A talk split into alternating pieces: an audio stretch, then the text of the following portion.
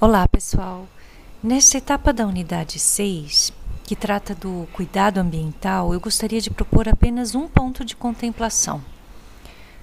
Na videoaula da etapa visão dessa unidade, nós vimos sobre a relação entre cuidado ambiental e apego ao lugar. Vimos, por exemplo, que os ambientes de uma escola com os quais os estudantes possuíam maior vínculo afetivo eram também os ambientes menos vandalizados, depredados. O vandalismo ele pode ser descrito como um comportamento intencional que leva à destruição ou à desfiguração de um ambiente físico.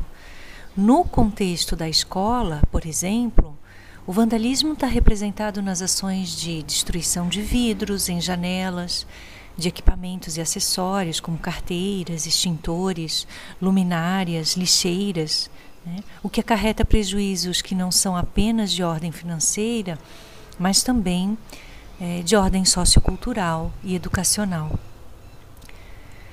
No outro extremo das relações de cuidado com o ambiente, está o comportamento de apropriação, que envolve atitudes e ações em direção a um lugar decorrentes do sentido de pertencimento e vínculo que se tem em relação a esse lugar.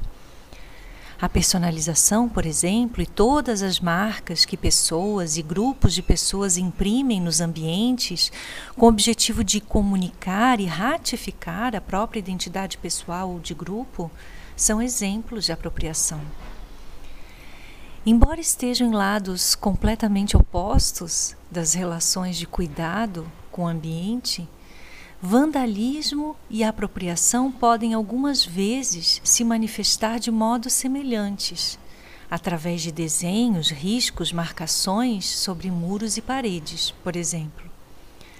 Assim, na contemplação dessa unidade, a proposta é refletir sobre a diferença na prática entre um tipo e outro de comportamento.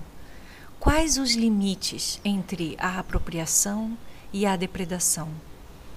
Que características possuem? Como são identificadas? Pense sobre situações e experiências por você vividas que ilustram essa reflexão. Nós trataremos desse ponto no encontro síncrono do dia 23 de novembro. Até lá!